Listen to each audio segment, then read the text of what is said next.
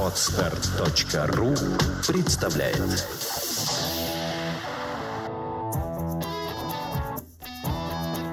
Проект «Чувство покоя» представляет Александра Иванова и Андрей Капецкий в лучшем психологическом подкасте «Психология, мифы и реальность».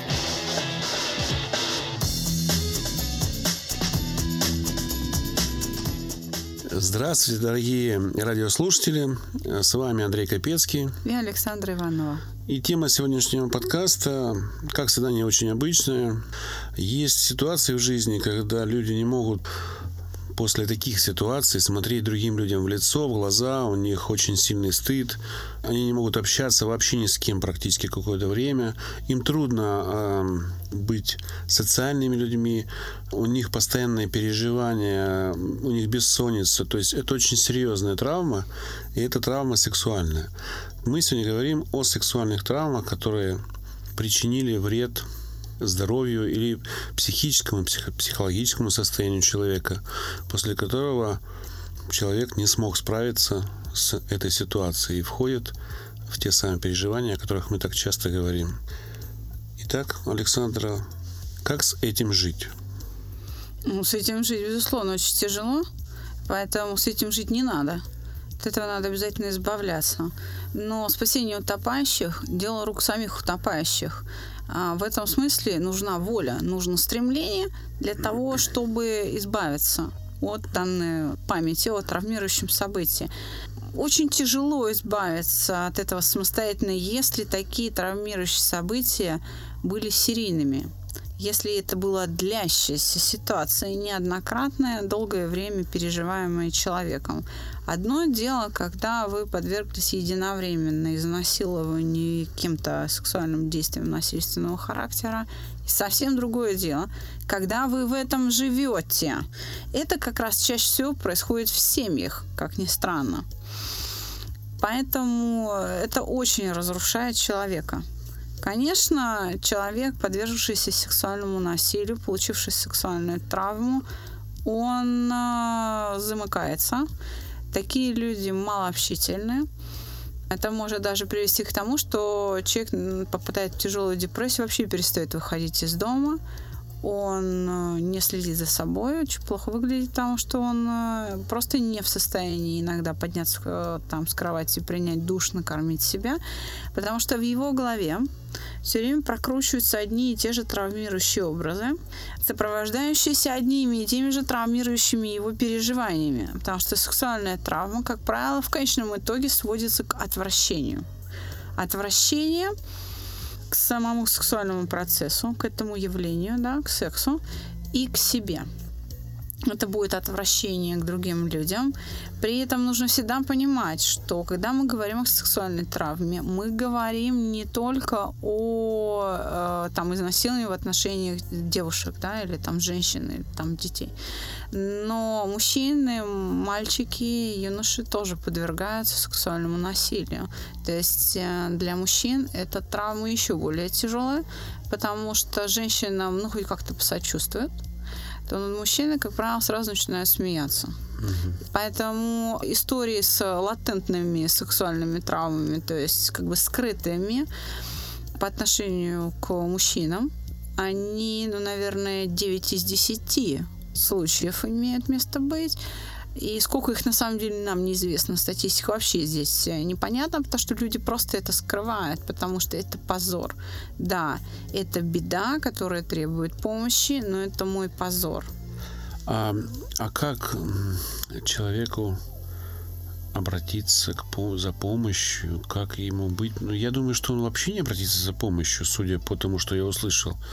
Может быть, те люди, которые рядом с ним должны или обязаны, не знаю, ну, возможно, захотят, не должны, а захотят помочь этому человеку какие-то его характеристики поведения, как определить, что человек в таком угнетенном состоянии, по каким признакам бить тревогу нужно. Вот людям, которые видят, что рядом с ними человек, с которым что-то происходит, что-то произошло, но он молчит, замкнулся, и некоторые определяют это, наверное, как э, некую замкнутость, черту характера. Вот он или переходный возраст там бывает, да, там в юном возрасте, либо же проблемы на работе, может быть, и он не хочет об этом говорить. Но стоит ли бить в такие минуты, часы, время, ну, там, в такое, когда человек так себя ведет, э, тревогу. Если близкий вам человек сильно изменил свое привычное обыденное поведение, тревогу надо бить всегда.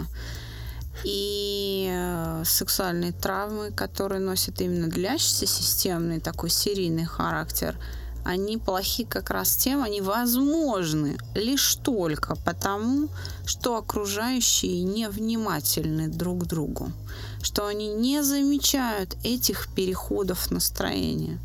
Понимаете, они заняты собой. Поэтому, если вы смотрите на мир как Андрей Капецкий, то вы сразу заметите, что человек замкнулся и попытаетесь об этом поговорить. И отсюда уже понятно смысл действий. И нужно ли их делать или не нужно, у Андрея вопрос не стоит. Но ваша невнимательность к другим людям может стать причиной сексуального насилия по отношению к ним.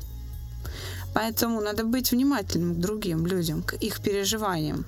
Если человек сам по себе замкнут, то вы вряд ли увидите какую-то сильную перемену.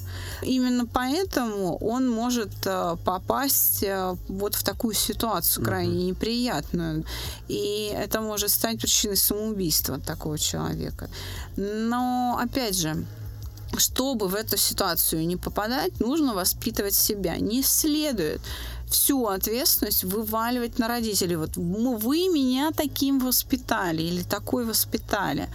Вы растете, и вы вполне можете заняться самоподготовкой, самовоспитанием. Более того, это ваша обязанность перед самим собой. Свой характер укреплять. Это понятно? Да, я думаю, что понятно. Спасибо за добрые слова. Я даже не ожидал их услышать, что я такой подготовленный человек. И от себя добавлю, что эти травмы очень часто становятся в зрелом возрасте причиной нанесения травм другим людям. Да. И, естественно, вовремя не отреагировав на такие какие-то симптомы, мы можем стать косвенной причиной того, что в дальнейшем пострадает еще кто-то. Совершенно верно. Но что здесь делать, как обычно, да, предвосхищая вопрос, в первую очередь нельзя человеку э, лезть в душу. Mm. У него она и так там болит, а туда еще залезть и поковыряться. Если человек сам с собой об этом говорить не может, то выводить его на разговор с кем-то, не Я стоит. бы хотел э, немножечко разбить этот вопрос, что делать, на некие подпункты. Начнем мы, как вернуть доверие к людям. Для того, чтобы вернуть доверие, нужно эту ситуацию пережить, наконец закончить ее.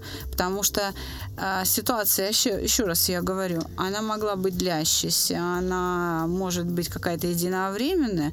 Если она в голове не пережита, то есть событие закончилось год, два, три назад, а я об этом помню, как будто это только что случилось, и вновь и вновь это переживаю, эти травмирующие образы вновь и вновь воспроизводятся. Вместе с этими травмирующими этими ощущениями, то доверия к людям не будет. Вот этот мыслительный процесс, циклический мыслительный процесс нужно прекратить. Конечно, открыться другому человеку очень тяжело. Во многих случаях практически невозможно. И тем более, если сексуальному насилию подвергся мужчина, юноша, там мальчик. Угу. Это ужасно. Чтобы остановить это переживание отвращения, нужно понимать, что отвращение это один из видов страхов. Угу. Поэтому мы всегда рекомендуем. И у нас на уроках происходит следующее. С чем бы человек не пришел, с большой проблемой или с мелкой, ему просто любопытно. Все наши воспитанники работают сами с собой, молча в своих тетрадках никто из наставников, никто из преподавателей нашего проекта не в курсе вообще, о чем идет речь. Мы тетрадки не читаем, не проверяем, не обсуждаем. Более того, когда человек хочет это обсудить с нами, мы говорим «замолчи, работай». Почему? Потому что каждая следующая ситуация, обсужденная со мной, с другим преподавателем, с другим участником группы, это выработка навыка пользоваться чужой помощью. К нам приходят люди для того, чтобы научиться справляться со своими ситуациями самостоятельно. Угу. Поэтому мы требуем этой самостоятельной работы. Нужно воспользоваться тем, что придумало человечество много-много лет назад. Дневник. Опишите ситуацию, чтобы она была менее травмирующей. Это совет уже такой, да, да человеку? Да, ну я отвечаю да, на вопрос. А, нужно описать ситуацию в третьем лице о себе, как о другом человеке, с которым это произошло. Тем самым мы что делаем? Мы отделяем переживания от своей личности. Потому что о другом человеке писать всегда легче.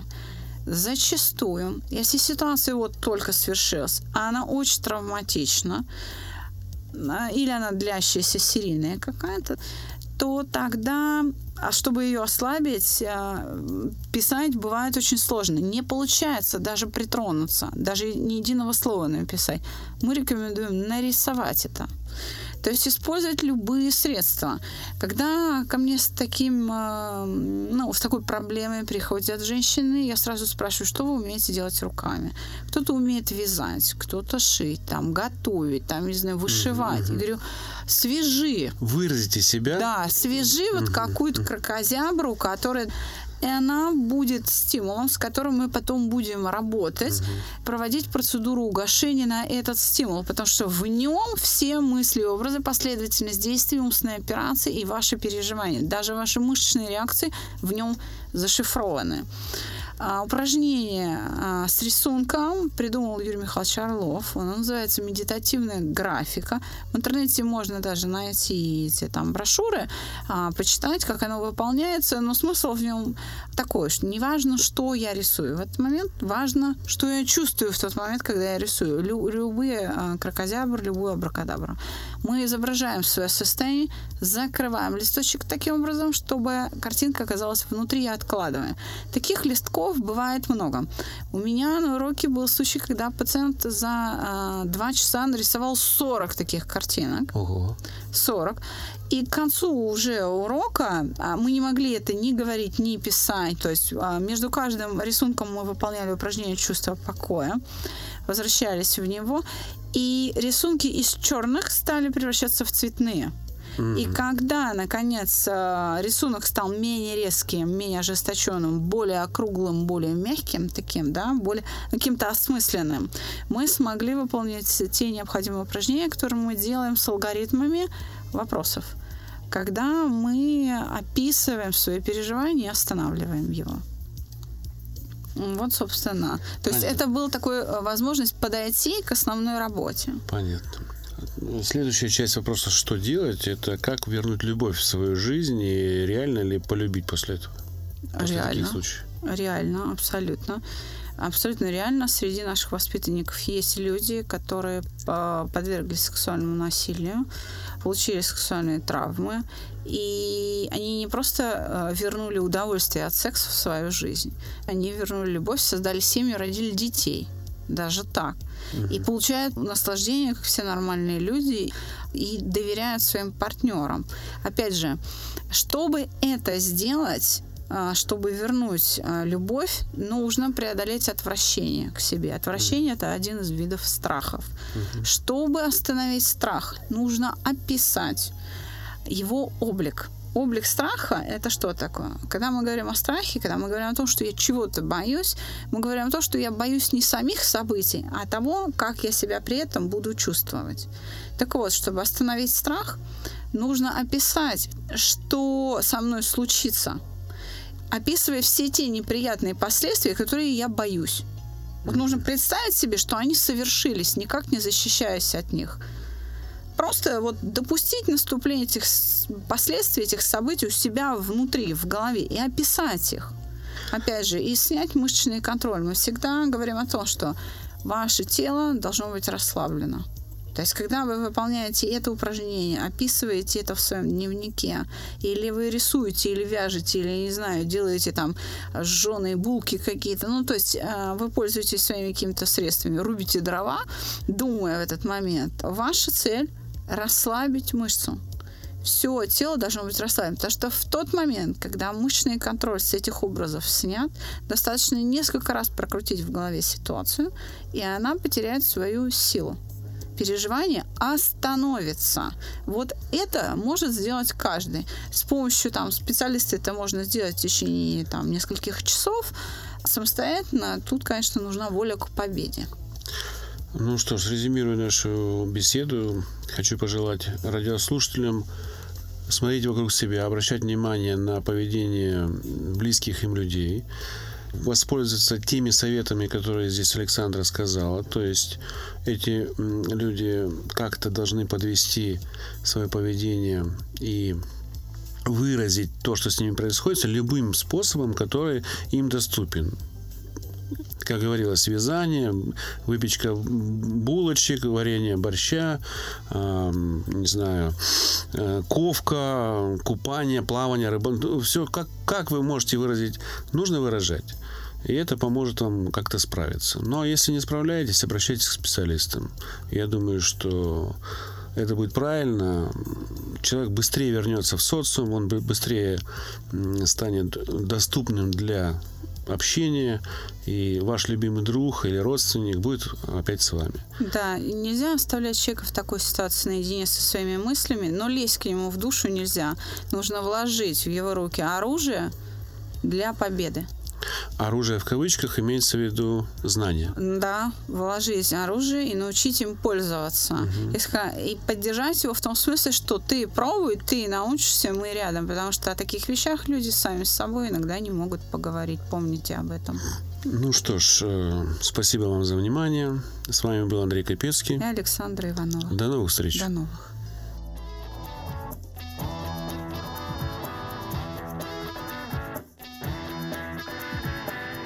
Психология, мифы и реальность. Слушайте каждый понедельник и четверг.